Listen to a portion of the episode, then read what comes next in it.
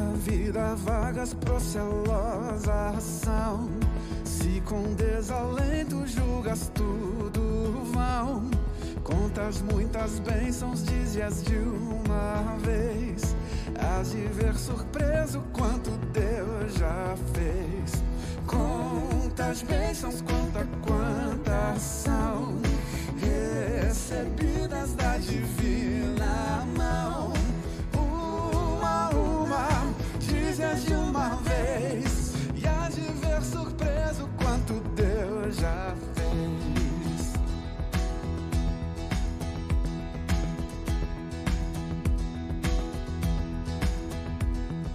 Tens acaso mágoas triste é teu lidar?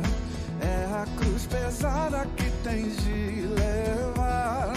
Contas muitas bênçãos, não duvidarás. Canção alegre os dias passarás. Contas bênçãos, conta quantas são recebidas da divina mão. Uma uma, dizias de uma vez, há de ver surpreso quanto Deus já fez. O quanto Deus já fez.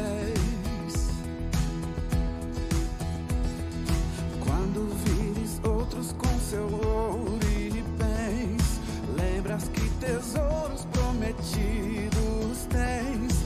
Nunca os bens da terra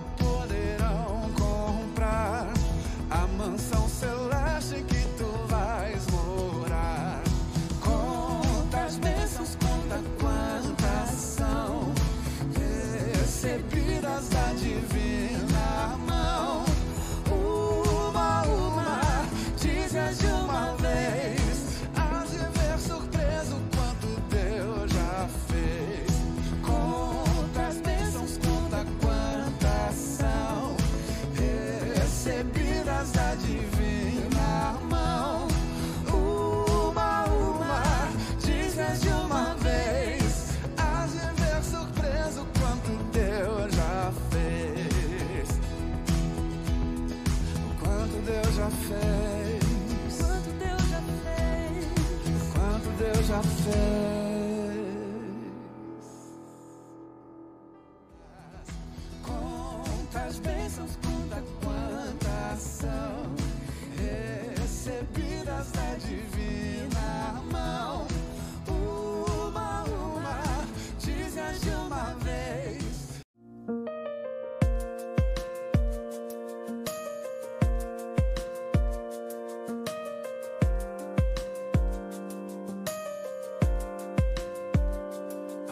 que eu ande pelo vale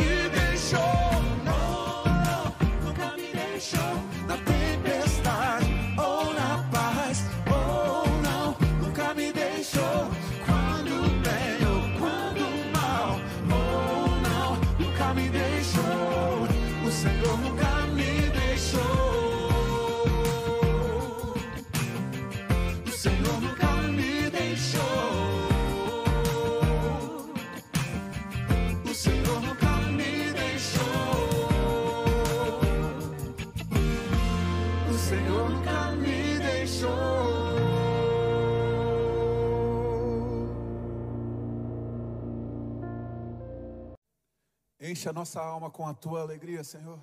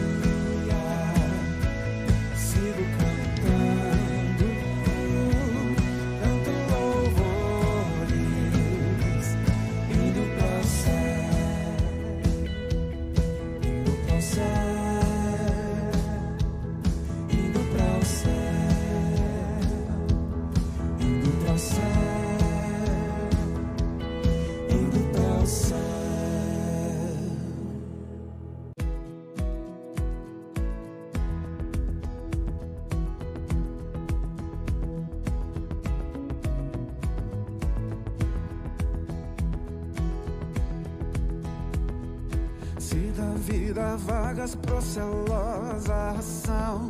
Se com desalento julgas tudo vão Contas muitas bênçãos, dizias de uma vez. Hás de ver surpreso quanto Deus já fez. Contas bênçãos,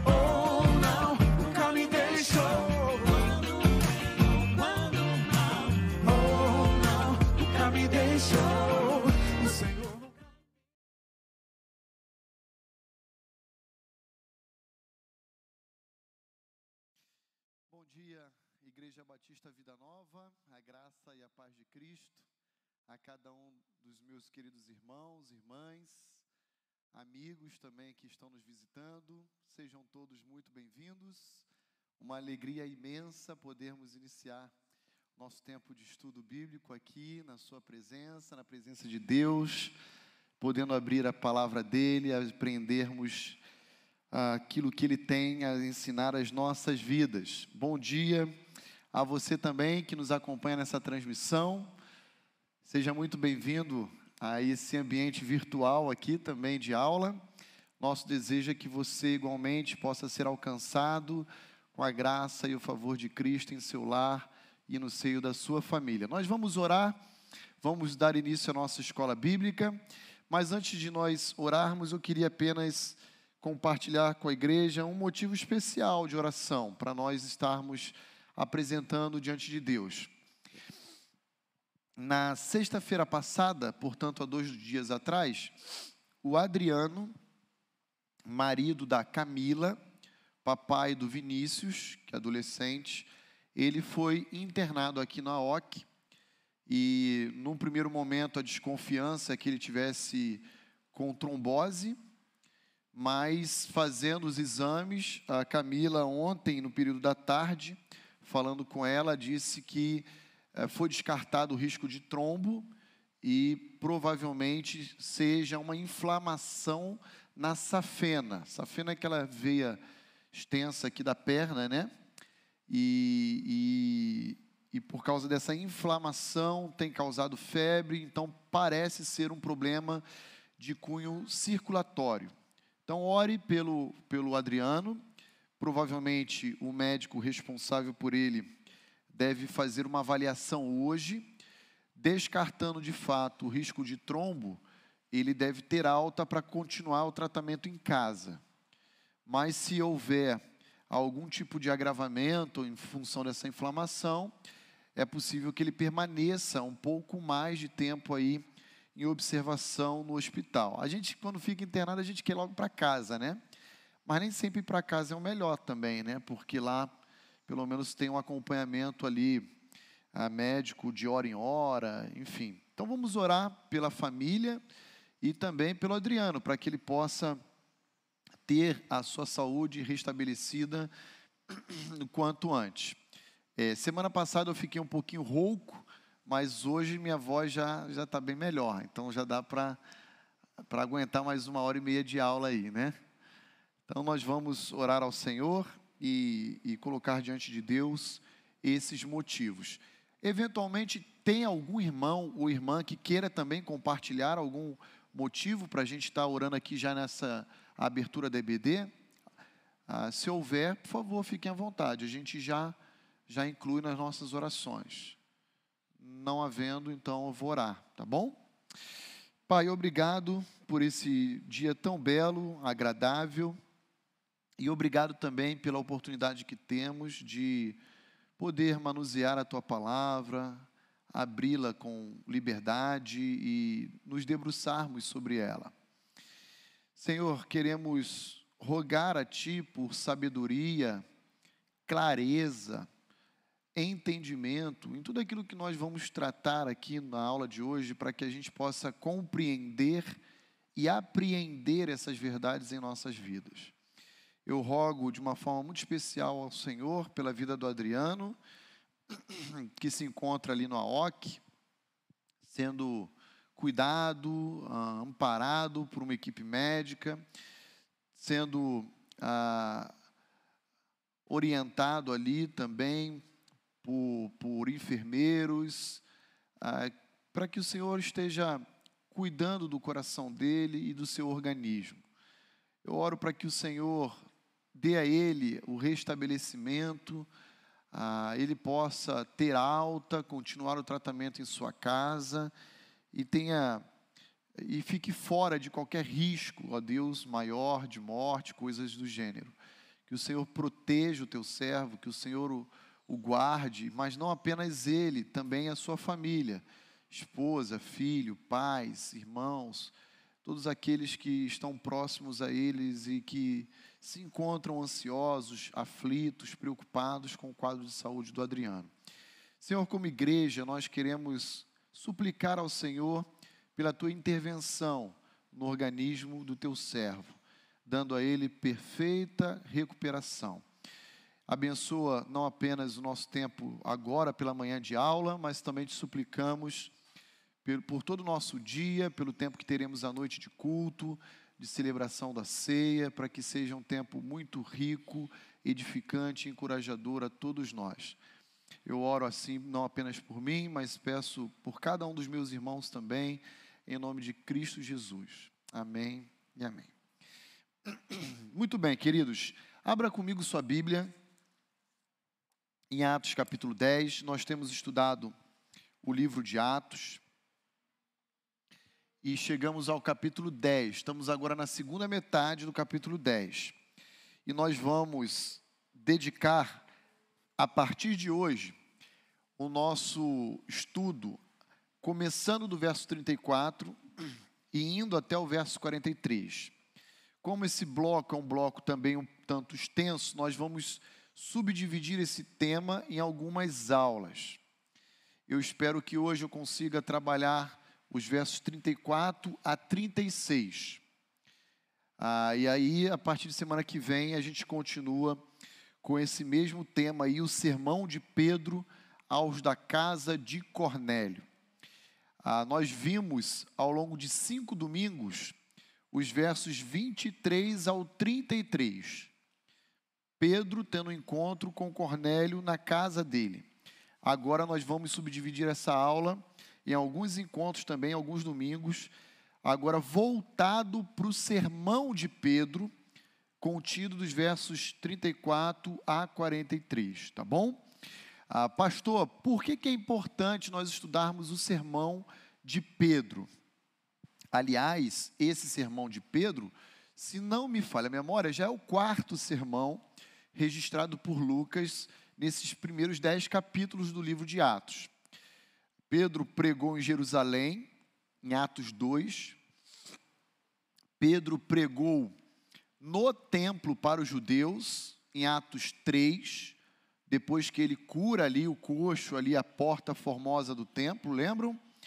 Pedro pregou em Atos 4 perante o sinédrio, que o julgou pelo fato dele estar pregando aos judeus dentro do templo, ali nos corredores do templo. E agora, então, nós vamos nos deparar com o quarto sermão de Pedro. Por que, que é importante nós estudarmos sermões apostólicos?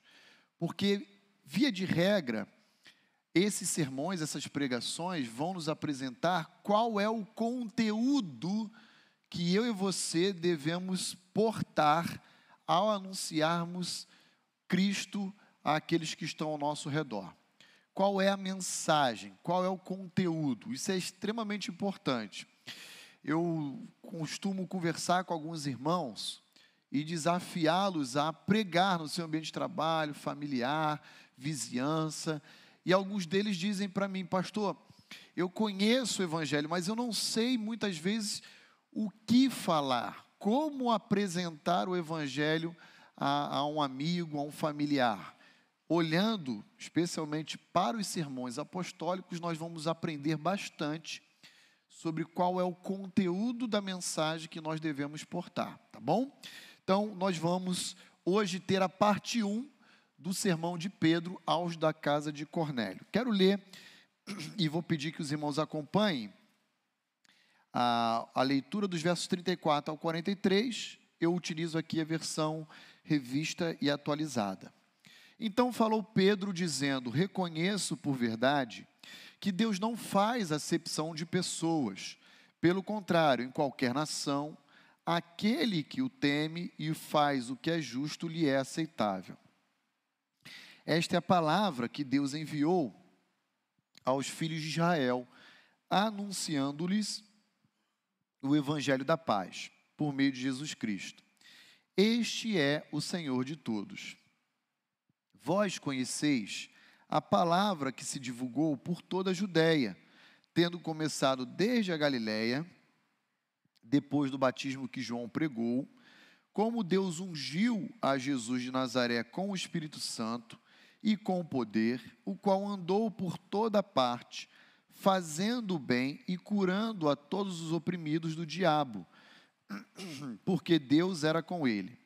E nós somos testemunhas de tudo o que ele fez na terra dos judeus e em Jerusalém, ao qual também tiraram a vida, pendurando no madeiro. A este ressuscitou Deus no terceiro dia e concedeu que fosse manifesto. Não a todo o povo, mas às testemunhas que foram anteriormente escolhidas por Deus, isto é, a nós que comemos e bebemos com ele, depois que ressurgiu dentre os mortos. E nos mandou também pregar ao povo e testificar que ele é quem foi constituído por Deus juiz de vivos e de mortos.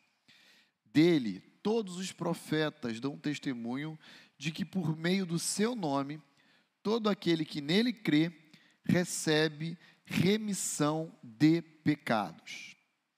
Então, nós vamos pegar esse bloco e dividir em alguns encontros aqui juntos, tá bom? E à medida que a gente for aqui é, esmiuçando essa passagem, os irmãos têm a total liberdade de levantar a sua mão, interagir conosco com perguntas ou contribuições. Então, olhe comigo versos 34 e 35, que foi objeto da conclusão da nossa aula passada. Então, eu apenas introduzi esses dois versos e paramos a aula por causa do horário, tá? Então, vamos olhar versos 34 e 35 e observar Pedro apresentando uma espécie de preâmbulo, a introdução da sua mensagem ali aos da casa de Cornélio. Diz assim: Então falou Pedro, dizendo: Reconheço por verdade que Deus não faz acepção de pessoas. Pelo contrário, em qualquer nação, aquele que o teme e faz o que é justo, lhe é aceitável. Ok. Primeira pergunta que eu queria fazer para os irmãos é a seguinte: Que tipo de acepção de pessoas Pedro aqui se refere aos da casa de Cornélio? Seria uma acepção de pessoas é, em termos de classe social? Deus não faz acepção de pessoas, ou seja, para Deus o rico é tão importante quanto o pobre. O branco é tão importante quanto o negro. Ah, que tipo de acepção de pessoas Pedro aqui está se referindo? Nós falamos no final de semana passada, né, da aula passada, que essa acepção de pessoas a que Pedro se refere diz respeito a uma acepção étnica, racial. Aqui a ideia de Pedro é: não há, aos olhos de Deus, nenhuma distinção entre judeu e gentio. Deus trata e ama e, e, e acolhe igualmente judeus e gentios. Ah, isso é uma verdade, aqui a gente vai fazer alguns exercícios de leitura bíblica. Não é uma verdade apenas no primeiro século, na era da igreja. Isso sempre foi uma verdade, inclusive dentro da aliança mosaica. O problema é que a percepção da liderança judaica em relação à lei mosaica foi distorcida e foi gradativamente se desviando para longe do ideal de Deus, de tal maneira que houve uma construção de um exclusivismo judaico, dizendo como que os judeus, a raça judaica, fosse uma raça pura, uma raça mais digna do que qualquer outra raça do mundo. Onde é que a gente percebe isso? Ah, que para Deus não há uma distinção étnica. Então vamos lá. Deuteronômio 10, versos 17 a 19. Eu vou pedir que o William prepare o microfone aí sem fio, para a gente fazer essa leitura aqui juntos. E aquele que encontrar, por favor, levante uma das suas mãos. E eu vou fazer chegar até você o microfone para você me ajudar aqui na leitura de algumas passagens.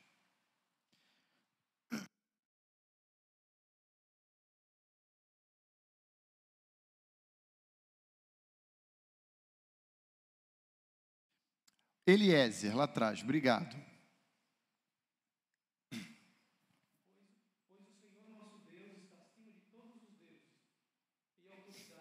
Ele é grande, poderoso e causa medo. Ele trata a todos igualmente e não aceita presentes para torcer a justiça. Ele defende os direitos dos órfãos e das viúvas. Ele ama os estrangeiros que vivem entre nós. Ele lhes dá comida e roupa. Amem esses estrangeiros, pois vocês foram estrangeiros no Egito. Muito bem. O que é o estrangeiro no discurso de Moisés? São os gentios. Exatamente, são gentios. E ele está dizendo: Deus ama não apenas os judeus, mas Deus ama também os gentios, como Ele ama órfãos e como Ele ama viúvas. Deus ama igualmente a todos. Nesse sentido, na tradução que o Eliezer leu, aparece a expressão Deus trata todos de forma igual, alguma coisa assim, não é isso, Eliezer? Na minha expressão aqui, na revista atualizada, diz: Deus não faz acepção de pessoas. Portanto, o que é acepção de pessoas? É agir com seletividade, agir com favoritismo, agir dando preferências. Ok? Deus não age assim com as suas criaturas. Deus trata todos de forma igual. Essa é a ideia, ok? Então não existe essa seletividade, essa separação. Deus ama judeus como ele ama estrangeiros. Deus ama órfãos como ele ama viúva. Aliás, judeus, versículo 19: vocês também deveriam amar os gentios, os estrangeiros, porque um dia vocês foram estrangeiros na terra do Egito. E o Egito te favoreceu, inclusive. Como? Dando uma porção de terra, a terra de Gozen, a, a José e a sua família, né? Então vocês também devem ser corretamente cuidados. Uma outra passagem que também mostra que Deus não faz acepção de pessoas em, ter, em termos étnico-racial. Romanos capítulo 2, versos 9 a 11.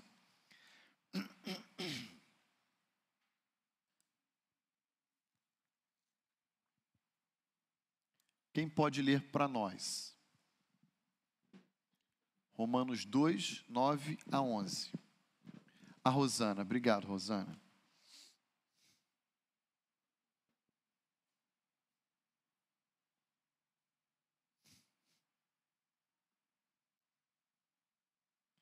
Cadê o microfone para Rosana? Ah, obrigado, valeu. Diz assim: Tribulação e angústia virão sobre a alma de qualquer homem que faz o mal, ao judeu primeiro e também ao grego. Glória, porém, e glória e paz a todo aquele que pratica o bem, ao judeu primeiro e também ao grego. Até o Até o... É, por favor. Porque para com Deus não há acepção de pessoas. Olha aí, mais uma vez. Para com Deus não há acepção de pessoas. Que tipo de acepção de pessoas aqui Paulo se refere em Romanos capítulo 2? Uma acepção étnica racial. Judeu primeiro, gentio depois. Para Deus não existe mais isso, ok? Ah, essa barreira que, os, que o próprio judaísmo levantou, ela ruiu, ela caiu por terra. Agora eu vou, vou apresentar uma outra passagem e passar por esse tema, dando continuidade ao nosso estudo, que vai apresentar esse mesmo discurso, mas não sendo acepção étnica racial. Quer ver? Efésios capítulo 6, versículo 9. Tentem identificar que tipo de acepção estará presente aí em Efésios 6, 9.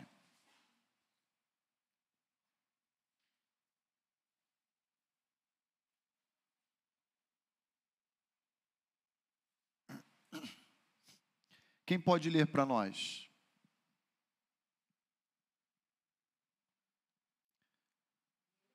Ah, Camila, obrigado, Camila. Ah, é, e vós, senhores, de igual modo procedei para com eles, deixando as ameaças, sabendo que o Senhor, tanto deles como vosso, está nos céus e que para com ele não há acepção de pessoas. Obrigado. Que tipo de acepção agora Paulo em Efésios 6:9 está se referindo? Socia, matou na, na primeira. Perfeito, irmão Roseli. Agora Paulo está dizendo que para Deus não há distinção entre ser um diretor de uma empresa multinacional ou o peão dessa empresa, porque Ele é Senhor de todos. Ele está falando de vós, senhores, tratem de igual maneira o seu empregado, o seu servo. Porque para Deus não há acepção de pessoas, não há essa seletividade, essa preferência. Então não existem distinções aos olhos de Deus entre homem e mulher, rico e pobre, branco ou negro, judeu ou gentio, entre outras diferenças a mais. Ok? Tudo aos olhos de Deus, todos, na verdade, são suas criaturas. Todos são nesse sentido, objetos do seu cuidado e do seu amor. Está claro isso, irmãos? Está claro? Então tá bom. Então vou fazer aqui algumas aplicações rápidas sobre acepção de pessoas. Por exemplo, se Deus não faz acepção de pessoas, nós também não podemos fazer, correto?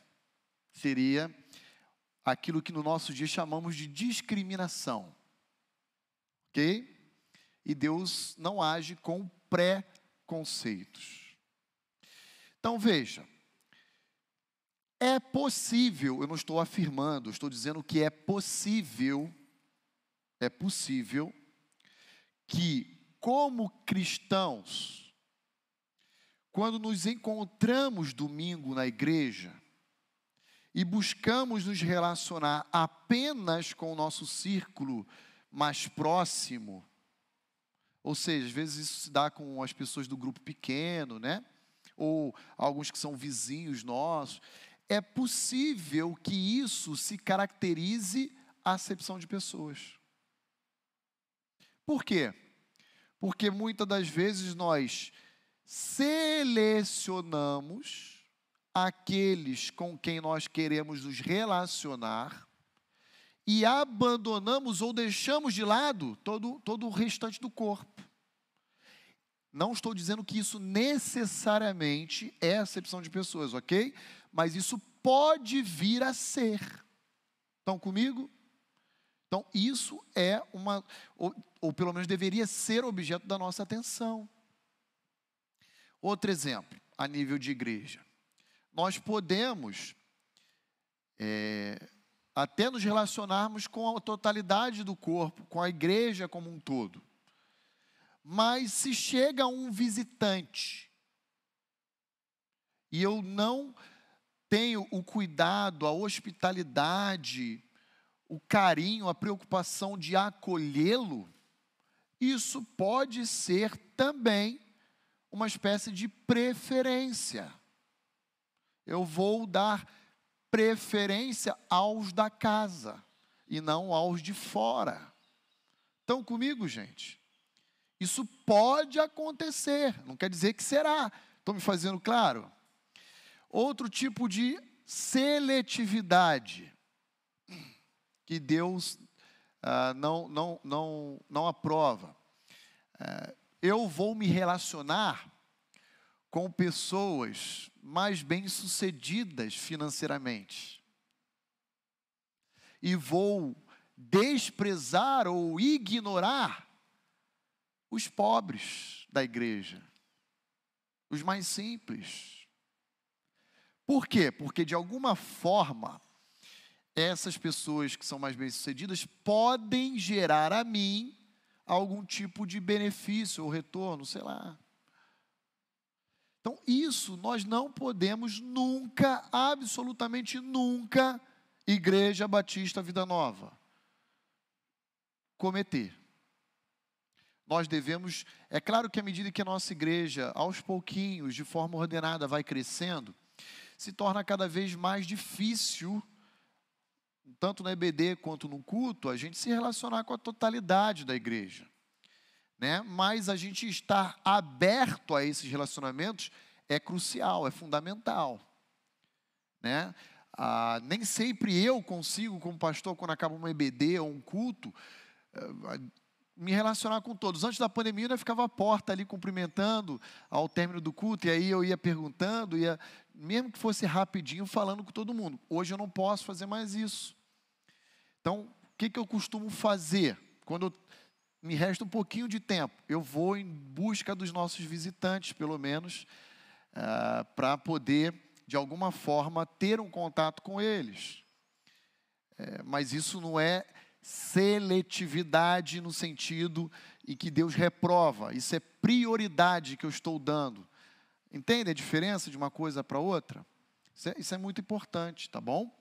Para que a gente não tenha é, nenhum tipo de problema com isso. Eu me recordo que quando eu cheguei à igreja, há praticamente cinco anos atrás, houve um momento, hoje a igreja está em outro momento de vida, mas houve um momento em que nós tivemos um pouquinho dessa reação.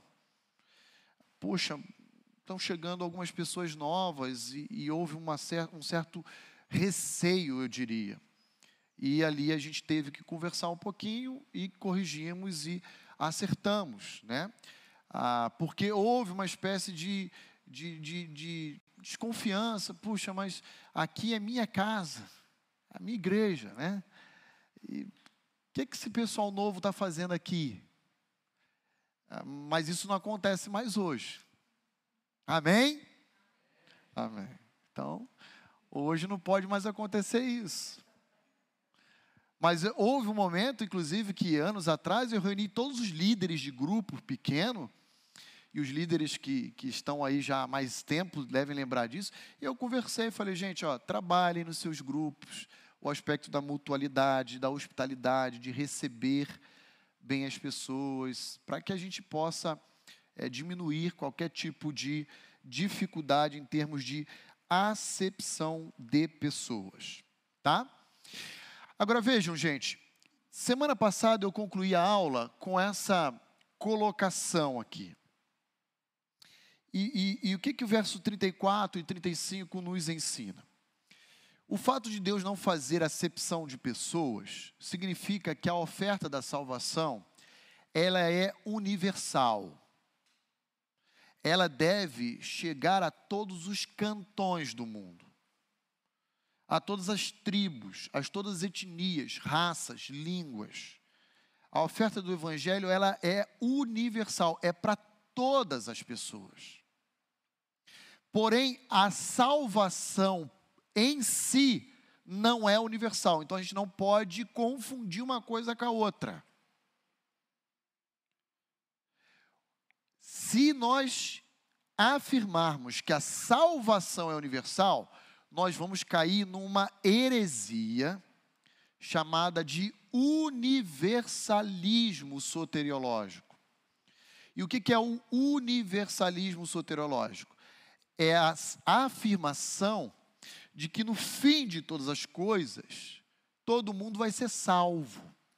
Não vai ter homem que vá para o inferno. E muitas vezes aqueles que professam essa heresia o fazem pautadas na palavra do Senhor Jesus Cristo em Mateus 25, quando diz que o inferno foi criado para o diabo e seus anjos. Então, Deus é amor e, portanto, no final da história, todo mundo vai ser salvo. Houve uma literatura, eu não vou saber ao certo o ano em que foi traduzido e publicado em português. Eu acho que foi por volta de 2010, de um pastor americano chamado Rob Bell. E o nome desse livro é O Amor Vence foi publicado, acho, na época pela editora Sextante. E a defesa desse livro é o universalismo soteriológico. No final, o amor de Deus é tão glorioso, grandioso, majestoso, que Deus vai levar forçadamente para o céu até aqueles que o rejeitam. É assim que Robel defende. E, e na capa desse livro, na época, apareceu assim: é, o teólogo mais influente pela The New York Times e tal, no contexto norte-americano e tal. Aquelas jogadas de marketing para vender, né?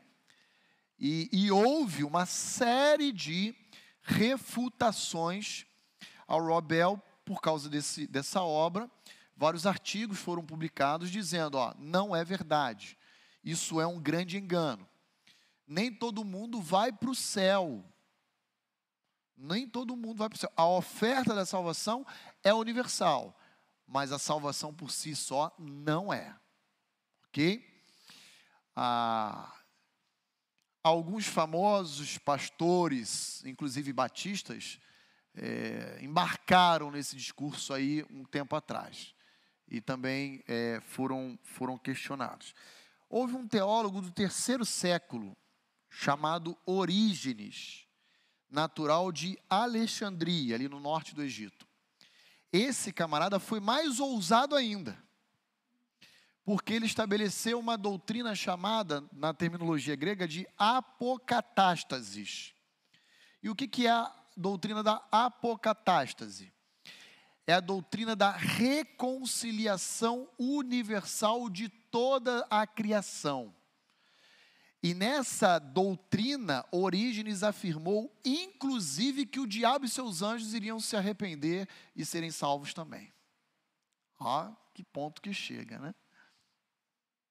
Então percebam que, de tempos em tempos, né, afirmações dessa natureza surgem, surgem, surgem. E, e, e é gostoso ouvir esse discurso, né? De que ninguém vai para o inferno. E aí isso tem acolhimento no coração ah, daquele, da, daqueles que ouvem, né?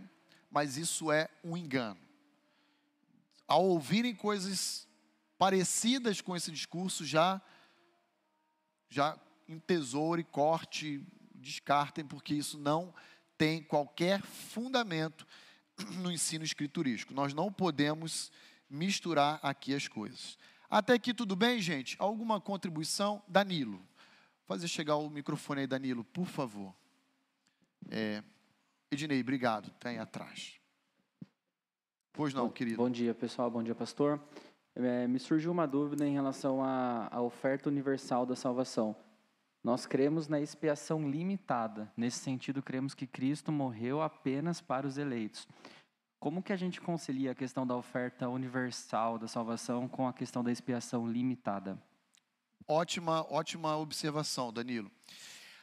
Ah, como que a gente concilia?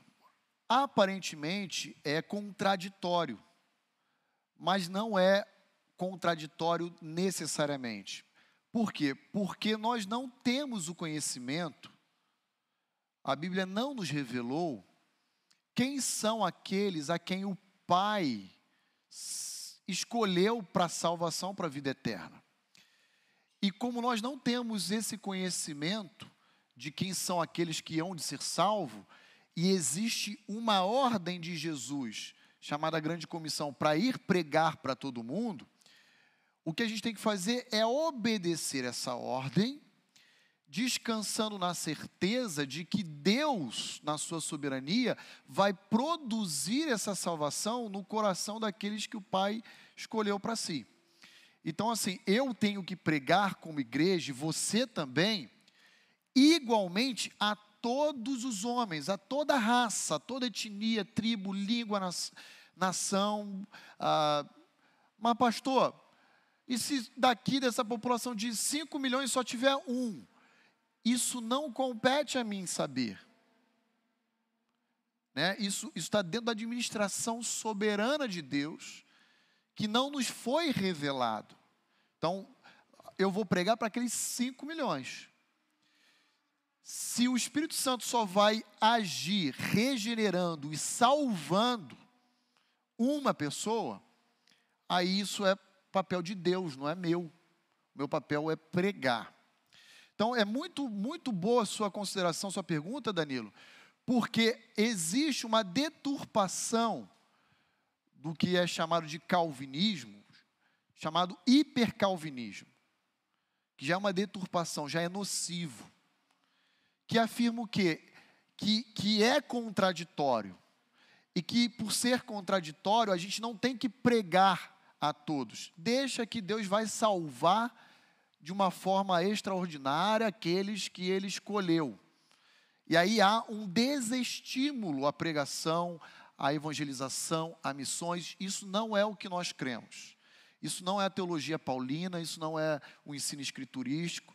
O hipercalvinismo é nocivo, prejudicial, danoso para a igreja e é uma afronta à grande comissão. Então, ótima, ótima pergunta, Danilo. Então, a, a frase, a oferta da salvação universal, está relacionado à oferta que nós, como indivíduos e igreja, fazemos. Ou seja, nós devemos Isso. oferecer a todos a Isso. mensagem de salvação, sabendo que a efetividade dessa mensagem depende da eleição. Perfeito. Não do ponto de vista de Deus, que Deus oferece universalmente a salvação. Eu pergunto até por causa daquela linha almiri- almiraldianista, não sei se é assim que se fala, que diz que a salvação ela é potencial a todos, mas efetiva aos eleitos. E a gente não crê nisso, que seria um calvinismo de quatro pontos e meio, né? É, esse é o pessoal da expiação ilimitada, que seria o ponto distoante. Mas eu não estou nem entrando aqui tanto na teologia de Calvino.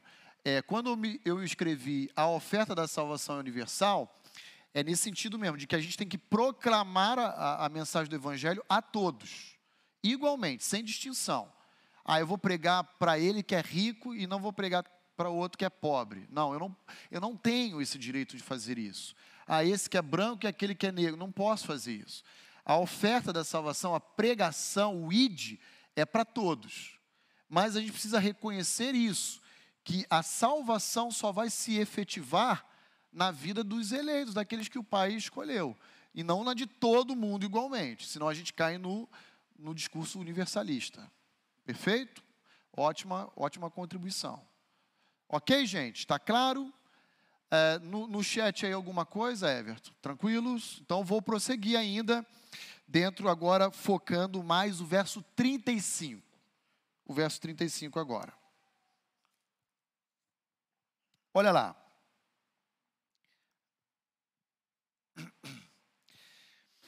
Pelo contrário, em qualquer nação, aquele que o teme e faz o que é justo lhe é aceitável. Pergunta que eu faço para os irmãos: qual problema doutrinário nós podemos nos esbarrar, nos deparar, quando lemos isoladamente o verso 35? Vou ler de novo o verso 35. Opa! Já mataram. Salvação por obras, salvação meritória. Então vamos lá. Olhe lá comigo atentamente o verso 35. Aquele que o teme e faz o que é justo, ou seja, pratica boas obras, lhe é aceitável, ou seja, é salvo. Grande, o, o grande problema de fazer essa interpretação do verso 35 isolado do capítulo 10, qual é? É que dizer que lhe é aceitável não significa dizer que ele é salvo. E nós já falamos aqui em domingos atrás, eu vou reiterar em Atos 11, Cornélio era salvo.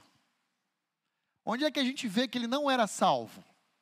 Em Atos 11, 13 e 14. Olha lá, Atos 11, versos 13 e 14. E ele nos contou como vira o anjo em pé em sua casa e que lhe disseram: envia Jope e manda chamar Simão, por sobrenome Pedro, o qual te dirá as palavras mediante as quais serás.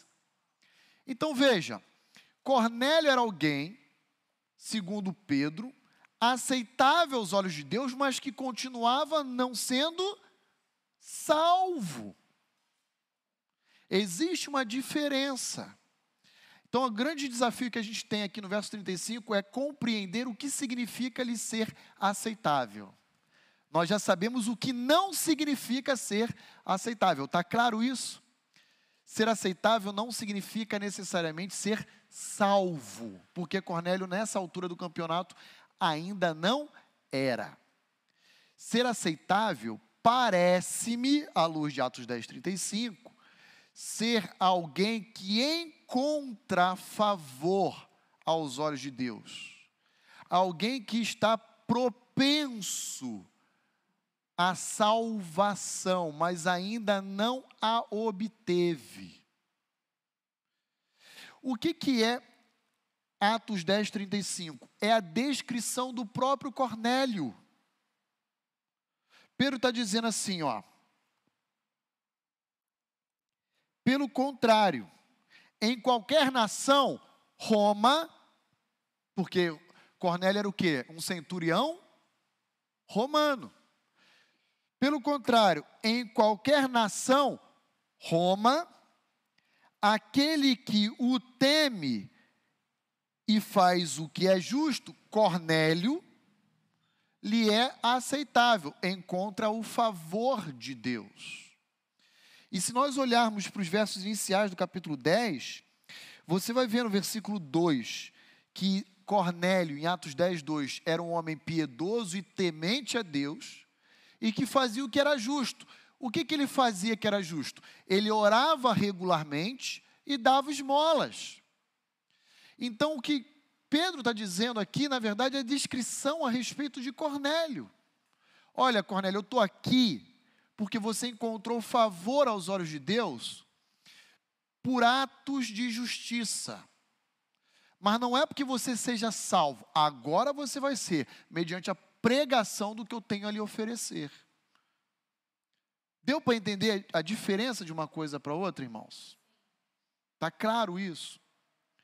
Ah, muito bem. Há outros indivíduos no livro de Atos que também, digamos assim, foram aceitáveis ou encontraram favor aos olhos de Deus? Há. Eu quero destacar dois indivíduos. Um que nós já estudamos e outro que a gente ainda vai estudar mais para frente. Primeiro indivíduo, Atos 8 o eunuco etíope. O eunuco não era prosélito, porque ele não tinha como se circuncidar, mas ele era semelhança de Cornélio, um indivíduo temente a Deus. E o que, que ele se, esse eunuco fez? Ele estava fazendo? Estava com o rolo de Isaías. E aí o que, que Deus faz? Deus saca Filipe lá de Samaria, através do Espírito Santo, leva Filipe, transportando Filipe de forma sobrenatural para um caminho deserto que saía de Jerusalém em direção a Gaza, para que ali ele tivesse um encontro com o eunuco e então anunciasse Cristo a partir do rolo de Isaías o eunuco era uma pessoa temente a Deus e que lhe era aceitável. Está dando para entender isso, irmãos? Está claro isso? Outro personagem que a gente ainda vai ler mais adiante, Atos 16. Vai lá comigo em Atos 16.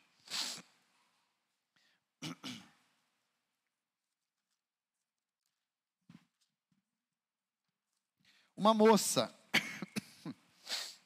Vou ler dos versos 11 até o 14, tá? Uma moça chamada Lídia. Olha lá. Tendo, pois, navegado de Troade, seguimos em direitura a Samotrácia no dia seguinte, a Neápolis e dali a Filipos, cidade da Macedônia, primeira do distrito e colônia. Nesta cidade, permanecemos alguns dias no sábado, saímos da cidade para junto do rio, onde nos pareceu haver um lugar de oração. E assentando-nos, falamos às mulheres que para ali tinham concorrido. Então veja, um lugar de oração. longe da cidade, reservada a indivíduos tementes a Deus, piedosos. Versículo 14. Certa mulher chamada Lídia, da cidade de Tiatira, vendedora de púrpura, temente a Deus, olha aí de novo, nos escutava. Começou a escutar a mensagem de Paulo. O Senhor lhe abriu o coração para atender as coisas que Paulo agora houve conversão. Agora houve conversão. Então, o que, que me parece aí, a opinião do pastor Roni, tá? À luz de Atos 10, 35, que significa ser aceitável, é encontrar o favor aos olhos de Deus, para que Deus, de uma forma ah, natural ou mesmo sobrenatural, venha a ser a provisão da salvação desse indivíduo. Gente, olhem os paralelos. Olhem os paralelos. Filipe estava em Samaria, o Espírito o arrebatou para um caminho que sai de Jerusalém em direção a Gaza, deserto, para ele anunciar a mensagem a partir de Isaías ao eunuco. E na sequência o eunuco se converte e é batizado. Lembram disso? Agora, olha Atos 10.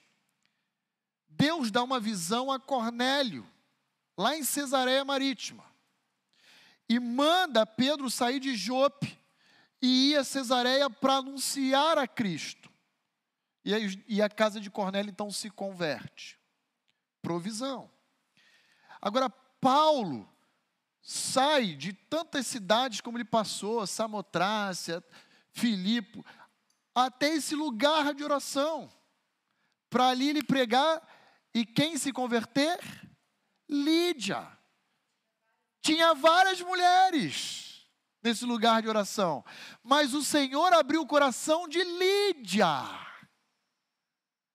Aí entra naquela pergunta que o Danilo fez. O nosso papel é anunciar e deixar que o Espírito regenere o coração daqueles a quem o Pai escolheu. O Pai deu essa lista não foi para mim e para você, o Pai deu essa lista para o Espírito. Falou: ó, tá aqui a lista. Vai lá e quando a Chay, a Dani, a Cláudia pregar o Evangelho, regenera A, B, C, traz vida a essas pessoas. Essa lista não está na nossa posse, no nosso conhecimento. A gente precisa anunciar a todos, igualmente a todos. Tudo bem, gente? Tranquilo? Então, Atos 10, 35 fala em salvação por obras? Sim ou não? Não, ainda bem, estão acordados, né? Então tá bom. Muito bem, então vamos prosseguir, já são 10 horas aqui no meu relógio, e eu tenho mais um verso para trabalhar com os irmãos até o final da nossa aula de hoje versículo 36, Atos 10, 36. Abra lá comigo, volta rapidamente de Atos 16 para Atos 10, 36. Olha lá. Esta é a palavra que Deus enviou aos filhos de Israel. Que palavra é esta que Deus enviou aos filhos de Israel? De que para Deus não existe acepção de esta é a palavra que Deus enviou aos filhos de Israel. E não enviou apenas agora, enviou lá em Deuteronômio 10, 17 a 19, como Eliezer leu, lembram? Isso aqui ó, não é de agora. E antes de Israel surgir no tempo e no espaço na história, Deus já tinha falado disso a Abraão, em Gênesis 12. Versículo 3: Em ti serão benditas todas as famílias da terra. Então, sempre foi plano de Deus abençoar a todos os povos. Esta é a palavra que Deus enviou aos filhos de Israel, anunciando a eles o que? O evangelho da paz, por meio de Jesus Cristo. Este é o Senhor de todos. Aqui nós temos a descrição que Pedro nos apresenta em relação a uma das funcionalidades que o Evangelho produz ou realiza. uma das competências, uma das faces do Evangelho. Que face é essa? É a face da reconciliação. Aqui Pedro está dizendo que o evangelho da paz, ele na verdade é um tratado de paz, é um pacto, uma aliança de paz. E é uma aliança de paz em que sentido? Um sentido de reaproximar dois povos distintos e inimigos entre si. Quem são esses povos? Judeus. Jesus é o Senhor de todos. O Evangelho tem essa capacidade de produzir uma paz horizontal, uma harmonia entre os relacionamentos, que até então não existia mais. Ele é o evangelho da paz. Os judeus olhavam para os gentios, olhavam para os samaritanos, não preciso nem lembrar vocês de algumas passagens, achando que, que todo o resto do mundo eram impuros, imundos. Vós bem sabeis, Atos 10, 20, 26 ou 28, vós bem sabeis que não é dado ao judeu a opção de adentrar numa casa de um gentio, se assentar e se relacionar. Isso, isso é impureza. Mas, através de Cristo Jesus, da sua obra, da sua cruz, esse muro de separação que existia entre judeus e gentios, pum, ruiu, dinamitou. Eu me lembro, eu ainda era garoto, não me lembro com tanta clareza e nitidez, mas eu me lembro que se me falha a memória, em 1989 caiu o muro de Berlim, na Alemanha. Lembram disso? A Alemanha ah, Oriental, subsidiada ah, pelo comunismo da União Soviética, extinta União Soviética, hoje Rússia né, e outros países da cortina, ah, da, de, da cortina ali que caiu, e a Alemanha Ocidental, capitalista, subsidiada pelos Estados Unidos. E quando o muro caiu, foi um momento histórico. Está gravado. Se você entrar no YouTube, telejornais da época, você vai ver, né? Preto e branco ainda. Mas foi assim uma euforia. E ainda existem pedaços desse muro na Alemanha, ah, como patrimônio histórico, né? Ali para marcar ali a história daquele povo, daquela nação. Olha lá comigo Efésios, Efésios 2. Vou pedir que alguém abra comigo versículos 14 a 20 e leia para nós, por favor, Efésios 2, 14 a 20.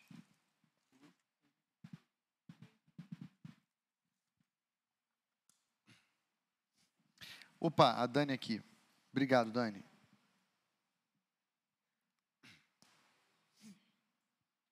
porque ele é a nossa paz, o qual de ambos fez um. E tendo derribado a parede da separação que estava no meio, a inimizade, aboliu na sua carne a lei dos mandamentos na forma de ordenanças, para que dos dois criasse em si mesmo um novo homem, fazendo a paz, e reconciliasse ambos em um só corpo com Deus, por intermédio da cruz, destruindo por ela a inimizade. E vindo, evangelizou paz a vós outros que estáveis longe, e paz também aos que estavam perto. Porque por ele ambos temos acesso ao Pai em um espírito. Assim, já não sois estrangeiros e peregrinos, mas concidadãos dos santos e sois da família de Deus edificados sobre o fundamento dos apóstolos e profetas, sendo Ele mesmo, Cristo Jesus, a pedra angular. Muito obrigado, Dani.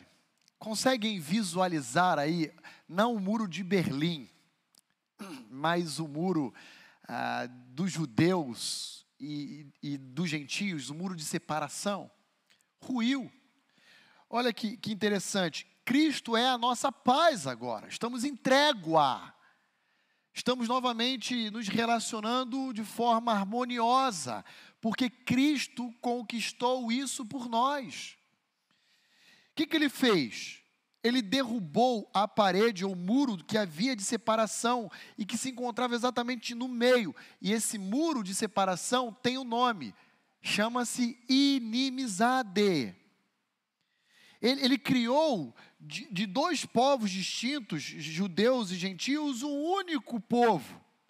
Ele reconciliou ambos em um só corpo com Deus, por intermédio da cruz, destruindo então esse muro chamado inimizade. Verso 19: ele, ele, ele não nos olha mais como estrangeiros. Lembra de Deuteronômio 10? Agora nós somos família. Versículo 19. Pertencemos ao mesmo clã, à mesma, à mesma casa. Tendo Jesus Cristo, então, nele, a perspectiva da pedra angular. Ele é a pedra angular, o fundamento sobre onde todo a edificação é levantada, é erguida. Então, queridos, quando nós olhamos o verso 36, nós temos que ter em mente que o evangelho de Cristo Jesus, ele é apresentado para nós como um evangelho da paz. É um evangelho que reconstrói relacionamentos rompidos. É um evangelho que constrói pontes que liga um lado a outro. Qual é a implicação óbvia daqueles que acolhem o Evangelho em seus corações?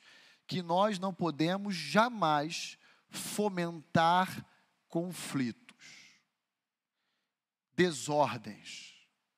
Nós somos chamados a sermos pacificadores. Ah, eu já brinquei em algumas mensagens e aulas anteriores que a igreja de Cristo é uma grande família de porcos espinhos. Lembram disso? Que está longe é ruim, mas está perto, espeta. Mas é, é, importante espetar.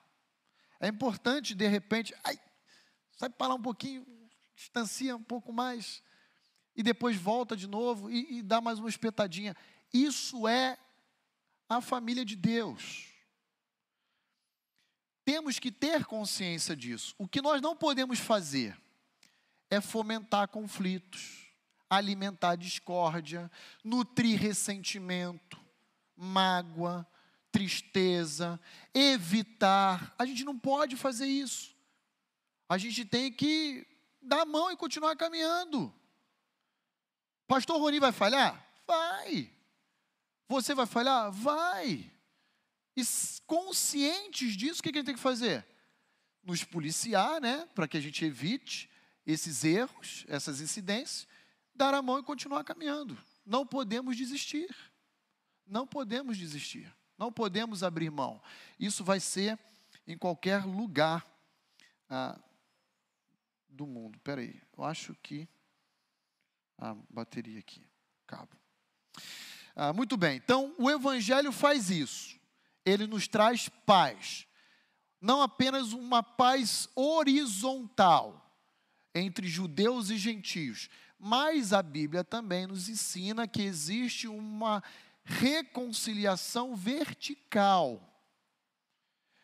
Saímos do status de filhos da ira, rebeldia, para o status de filhos por adoção um status de harmonia no nosso relacionamento também com o Pai.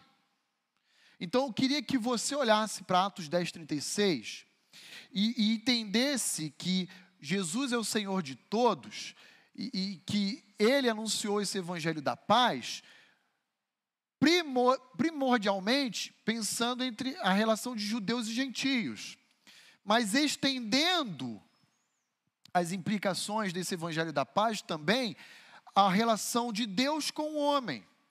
Então, olhe lá comigo, vamos olhar outras passagens e observar juntos aqui ah, como o homem ele é alienado, como o homem está em trevas espirituais sem Cristo, e, e através da cruz nós podemos restaurar essa harmonia, essa relação com Deus. Efésios 2, 1 a 5. Quem pode ler para nós? Só levantar a mão, por favor.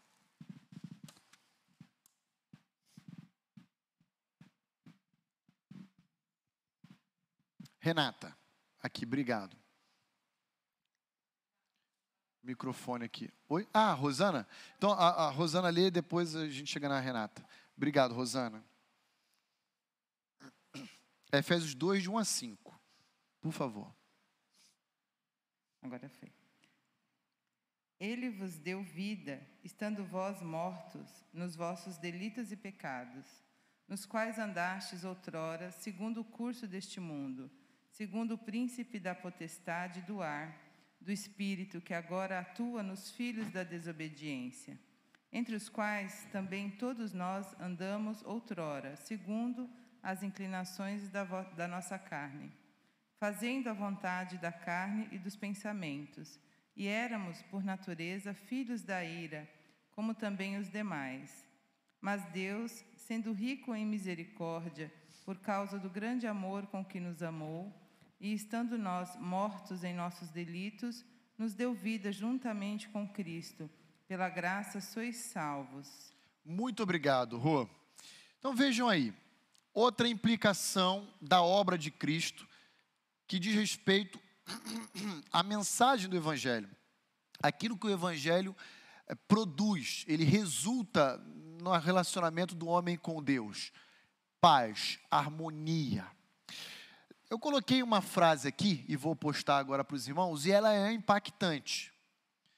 E por que, que ela é impactante? Porque à luz de textos como esse, e tem outros, esse de Efésios 2, de 1 a 5, que nós acabamos de ler, e existem vários outros, muitas vezes nós construímos uma imagem de um Deus Papai Noel, que não existe. Via de regra, nós imaginamos Deus como sendo um ancião, sentado num trono, bonzinho, infinitamente bonzinho, olhando para a humanidade, rindo e se alegrando com a criação. Isso não é Deus. Isso é Papai Noel. Olha o, que, o texto que a Rosana acabou de ler para nós. Nós antes de Cristo, nos encontrávamos mortos em nossos delitos e pecados. Nós, antes de conhecermos a Cristo, nós éramos tomados por Deus como filhos da desobediência. Nós éramos, antes de conhecer a Cristo, objetos da sua ira. Não tem bonzinho na história. É simples assim. Aliás, ontem, no encontro que nós tivemos aqui pela manhã com os batizandos, nós lemos essa, essa, essa, esse texto. E nós enfatizamos isso. Nossos filhos, nossos bebês, precisam professar a Cristo. É claro que eles ainda não estão em condições, eles vão ter que crescer ainda, desenvolver, mas assim que for capazes, forem capazes, eles precisam professar a Cristo. Caso contrário, estarão debaixo da ira de Deus.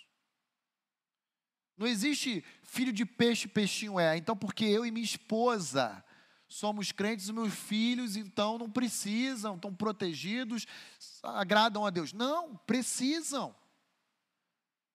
E nós precisamos, como igreja, orar pelos nossos filhos, pelas nossas crianças, para que eles, alcançando um nível de maturidade mínima, já possam entregar sua vida a Cristo. Não podemos brincar com isso. Deus se encontra irado com as suas criaturas. E é somente Jesus a pessoa capaz de mudar a nossa relação com Deus. Atos 4, 12, 2 Timóteo, uh, ah, 1 Timóteo 2, 5 e 6. Só há um mediador, é Jesus. Só há um pontífice, um construtor de pontes, que liga um lado ao outro. É Jesus. Não tem santo, não tem obra que eu pratique, não tem- é só Jesus, irmãos. Só Jesus. Temos que tirar da nossa mente essa, essa, esse jargão popular. Todo mundo é filho de Deus. É uma ova. Uma ova. Na minha infância era assim, banana. Todo mundo é criatura de Deus. Deus se encontra irado com as suas criaturas. Filhos só são aqueles a quem o Espírito Santo regenerou. João 1, 12. João 1, 12. Vamos aproveitar e abrir esse texto de João 1, 12 aí. 12 e 13. Vamos ler 12 e 13. João, Evangelho de João 1, versos 12 e 13. Quem pode ler para. Ah, agora a Renata aqui, vou abusar um pouquinho da boa vontade da Renata, por favor.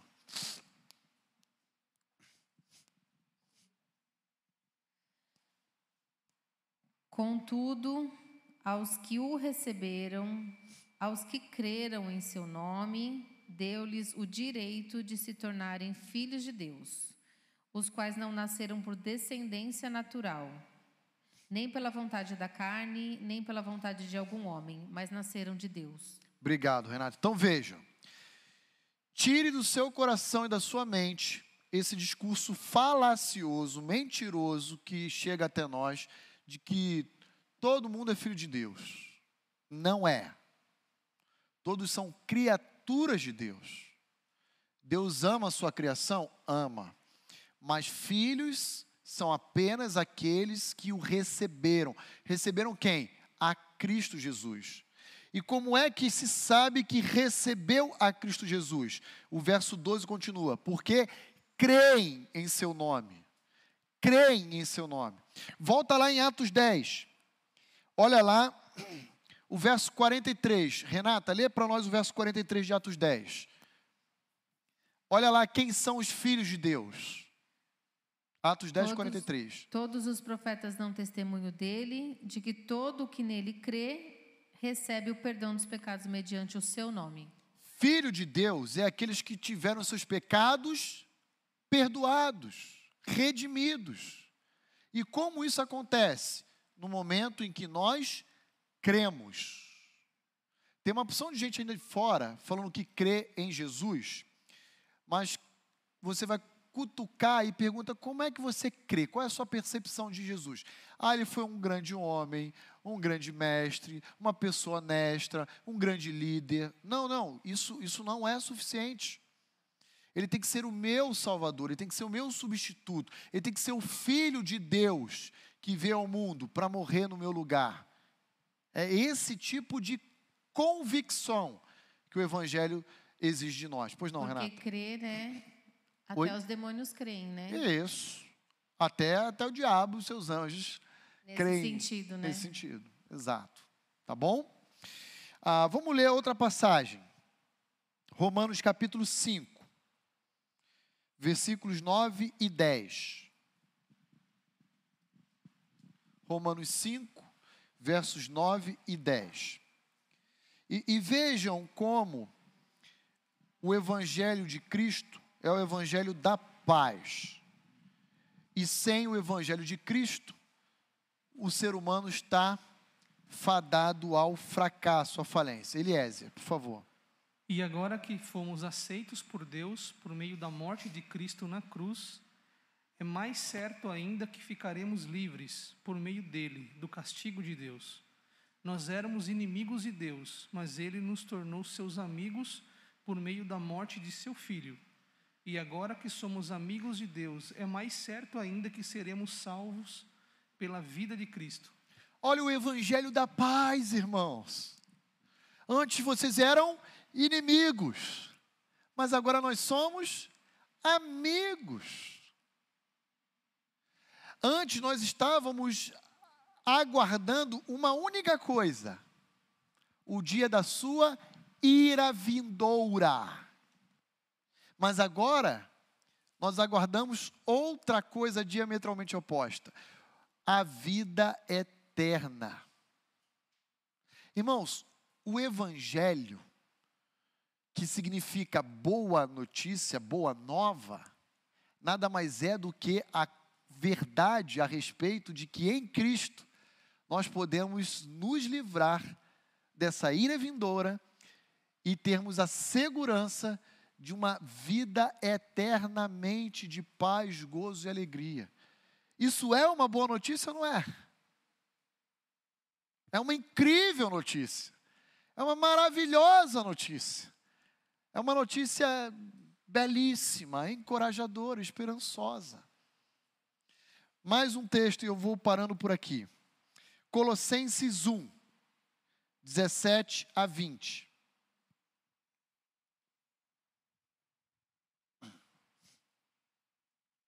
Colossenses 1, 17 a 20. Quem puder ler, por favor. Roseli, irmã Roseli aqui, por favor. Obrigado, querida. Ele é antes de todas as coisas e nele tudo subsiste. Ele é a cabeça do corpo, que é a igreja, é o princípio e o primogênito dentre os mortos, para que em tudo tenha a supremacia. Pois foi do agrado de Deus que nele habitasse toda a plenitude, e por meio dele reconciliasse consigo todas as coisas, tanto as que estão na terra, quanto as que estão no céu estabelecendo a paz pelo seu sangue derramado na cruz. Muito obrigado, irmão Roseli. Olha aí o efeito que o evangelho produz, tanto vertical, ou perdão, horizontal, quanto vertical. Ele reconciliou tantas coisas que há na terra, quanto as coisas que também há no céu. Ah, ele restabeleceu o relacionamento entre judeus e gentios, e ele também restabeleceu o relacionamento entre o homem e o pai. E como que ele fez isso? Através do derramamento do seu sangue na cruz do Calvário. Gente, isso é maravilhoso. Você poder se apegar à certeza de que o seu pai o ama e ele é seu pai agora, não é só seu criador, ele é seu pai.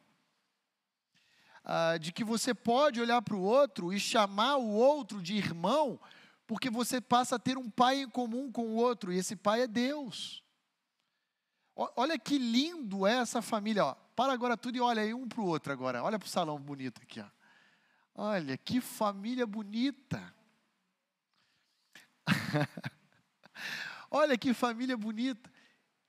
Jesus, através do seu sangue na cruz, nos deu essa possibilidade. Não é para ficar brigado, virando o zóio, se assustando né, com o outro, fazendo o sinal da cruz. É para abraçar e amar, sorrir.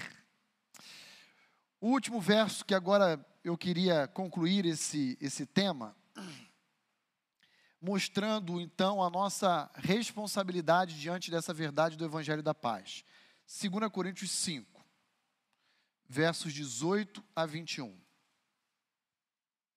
Eu prometo que eu paro por aqui. 2 Coríntios 5, versos 18 a 21.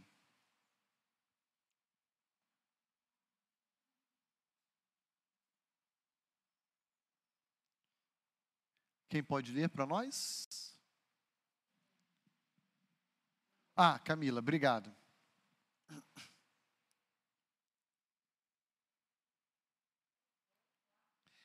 Segunda Coríntios 5, de 18 a 21, por favor. Ora, tudo provém de Deus que nos reconciliou consigo mesmo por meio de Cristo e nos deu o ministério da reconciliação a saber que Deus estava em Cristo reconciliando consigo o mundo, não imputando aos homens e as suas transgressões, e nos confiou a palavra de, da reconciliação.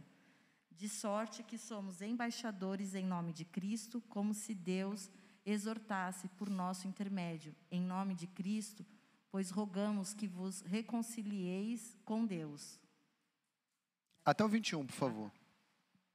Deus aquele, a- a- não, perdão, aquele que não conheceu o pecado, ele o fez pecado por nós, para que nele fôssemos feitos justiça de Deus. Ótimo, muito obrigado, Camila. Então veja aí, ó. Olha a beleza do evangelho.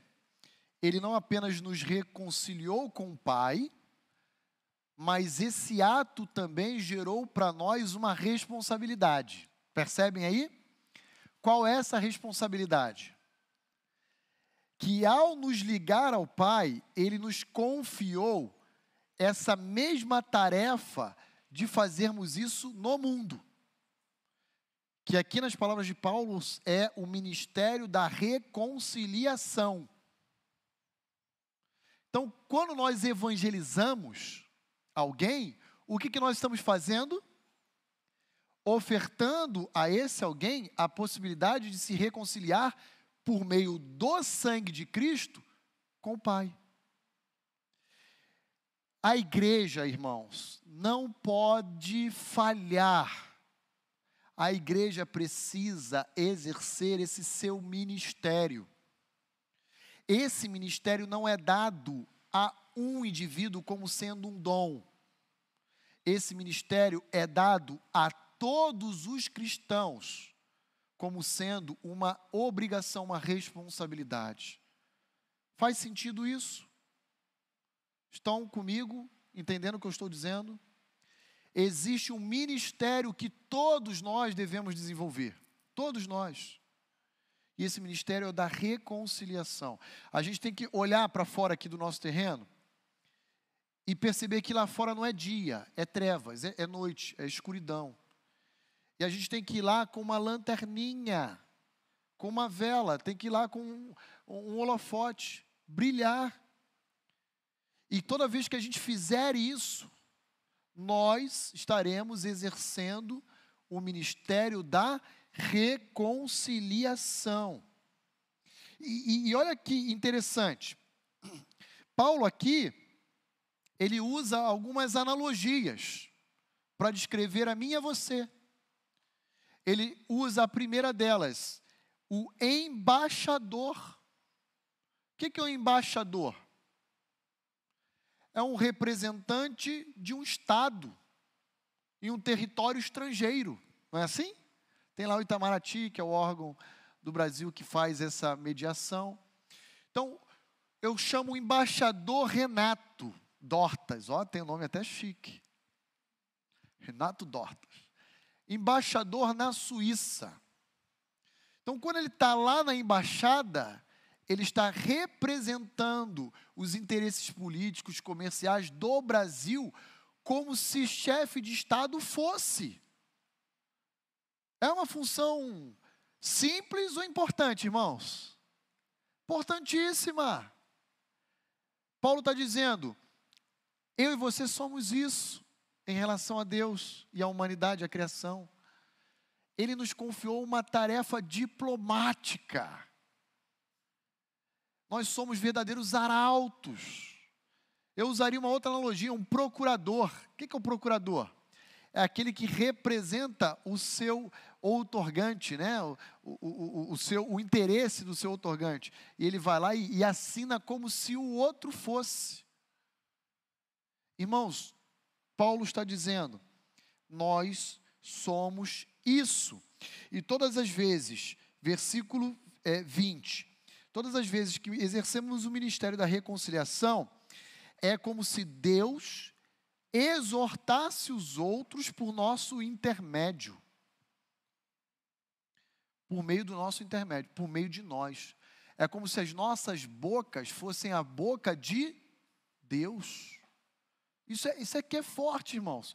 Aqui a Rosana aqui, por favor, o microfone até ela. Isso é muito importante. Muito importante.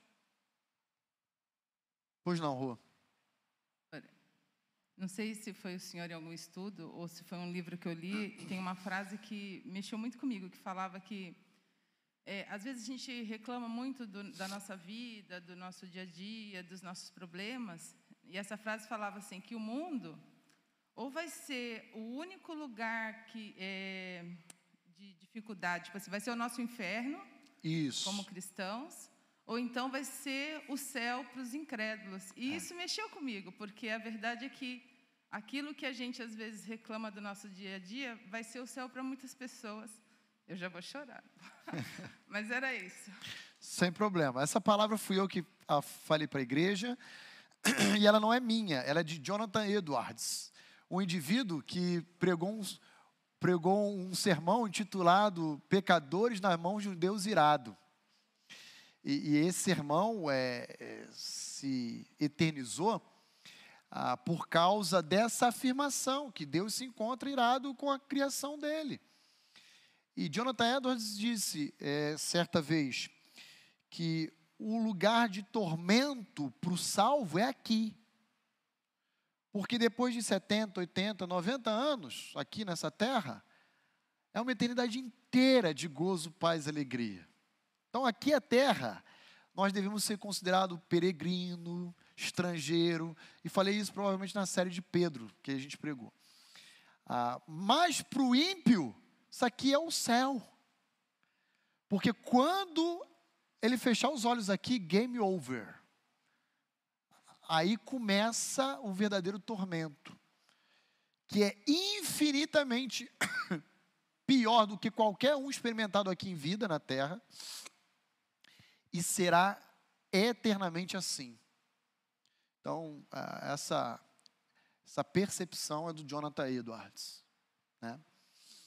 Ah, pregador norte-americano. Mas ótima, ótima observação, Rosana.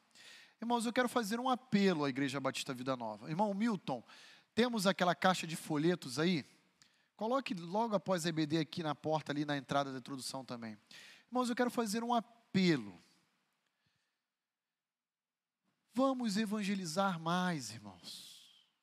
Vamos falar mais do amor de Cristo. Ah,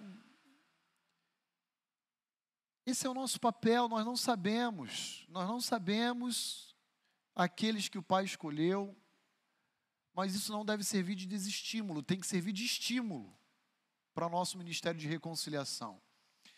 Porque exatamente porque não sabemos que a gente tem que pregar ainda mais a todos, porque vai que ficou faltando alguém. Coloque isso em oração, com propósito.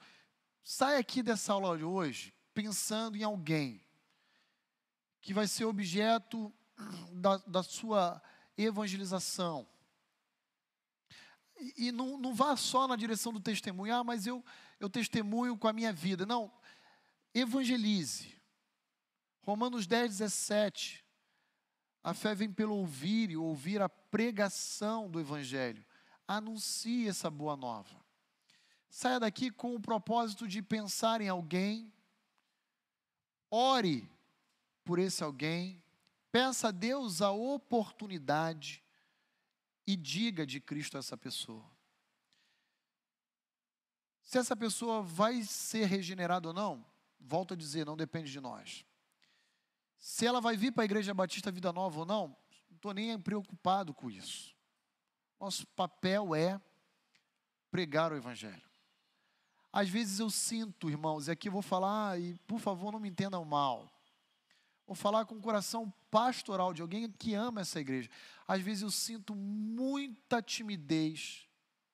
Às vezes eu sinto muita falta de intrepidez e ousadia, que é tudo aquilo que Atos nos ensina a fazer. E às vezes eu sinto até mesmo sentimentos de covardia. Precisamos anunciar Cristo. Isso começa de mim, isso vai a vocês, isso é papel da igreja. Não podemos falhar. Vocês estão entendendo isso? Não podemos falhar. Deus está nos chamando, especialmente hoje, no domingo passado, para essa missão. Não pare por aqui, desça até aqui e a gente possa implementar isso na nossa vida. Vou parar, vou orar, mas eu gostaria apenas de salientar que o Evangelho também é descrito nas Escrituras Sagradas eh, como sendo, além do Evangelho da Paz, outras terminologias associadas a ele. O Evangelho da salvação, o Evangelho do reino de Deus, o Evangelho da graça e tantas outras expressões aí relacionadas à mensagem do Evangelho. Tá bom? Então vamos parar por aqui. Alguma dúvida? Opa, vamos lá. Israel. Ah, ok, ok.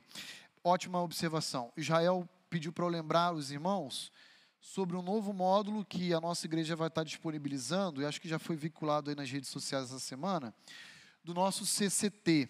Tem propaganda aí para a gente colocar? Não. Depois a gente publica em outro momento, então. É, a nossa igreja, desde o mês de abril do ano passado, ela começou uma oferta de ensino sem nenhuma pretensão de ser um instituto bíblico, um seminário, mas tão somente visando o aperfeiçoamento e a capacitação daqueles que querem é, é, se desenvolver e exercer funções de liderança na igreja local, seja na nossa ou seja em qualquer outra igreja.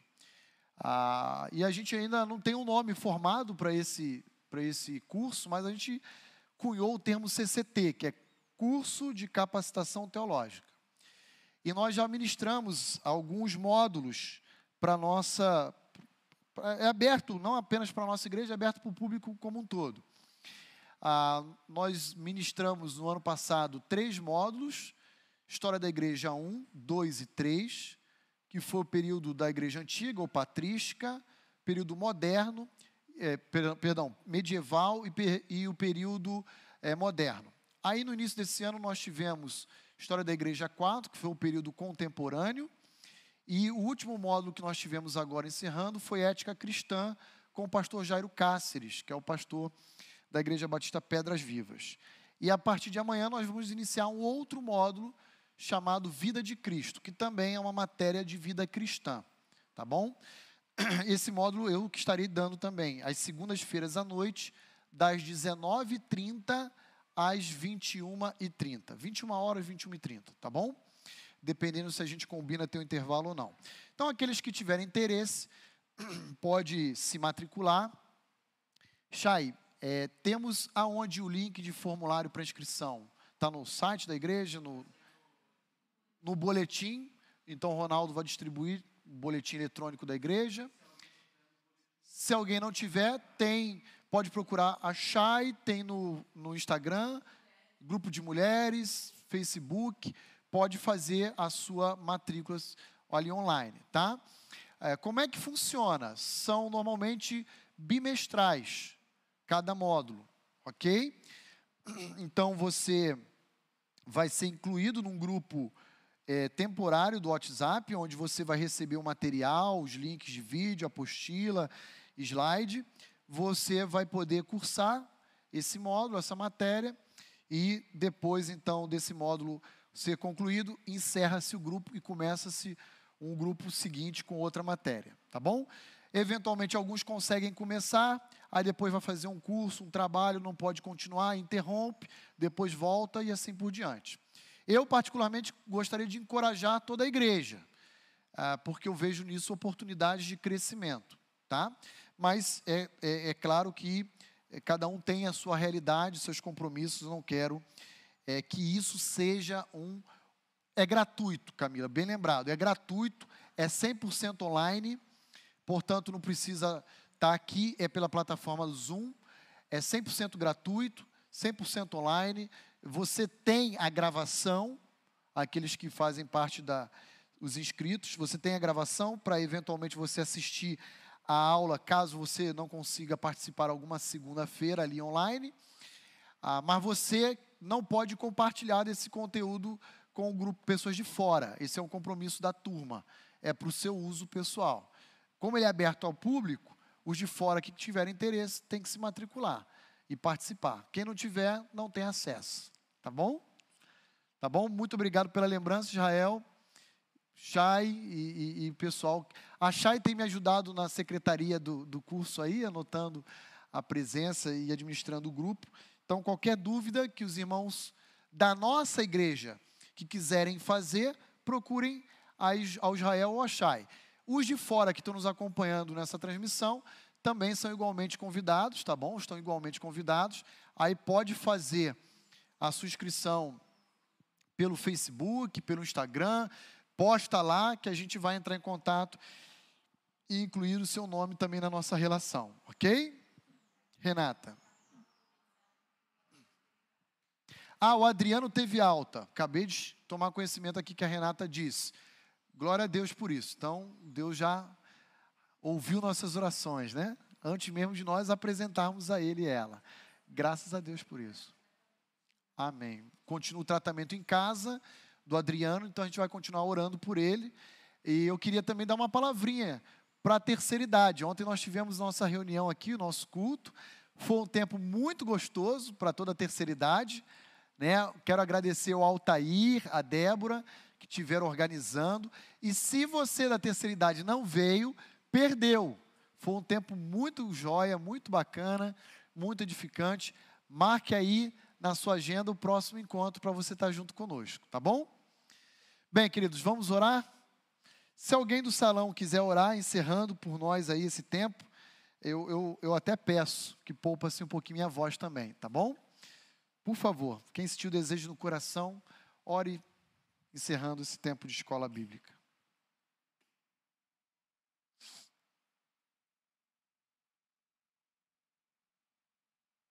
Um de cada vez.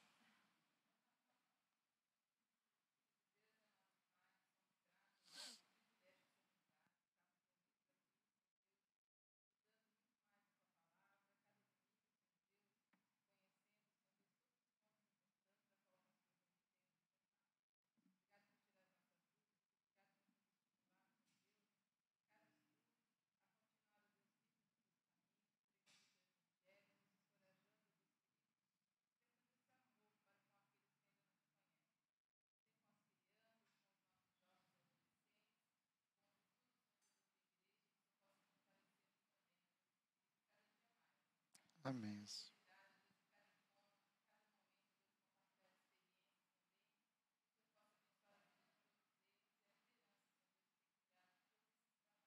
Amém.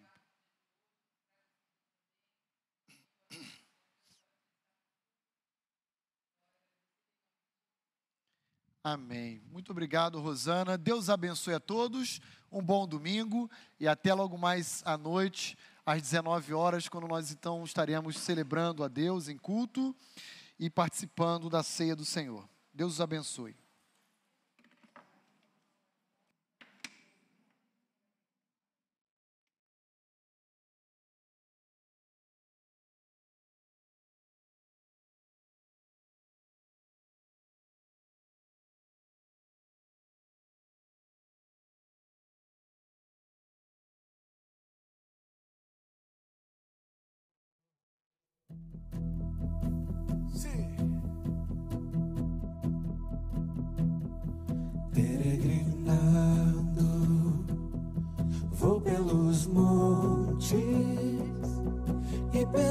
Vales, sempre na luz.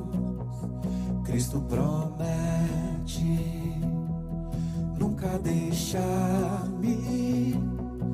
Eis-me convosco, disse Jesus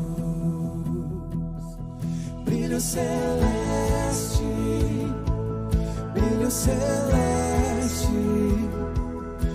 enche a minha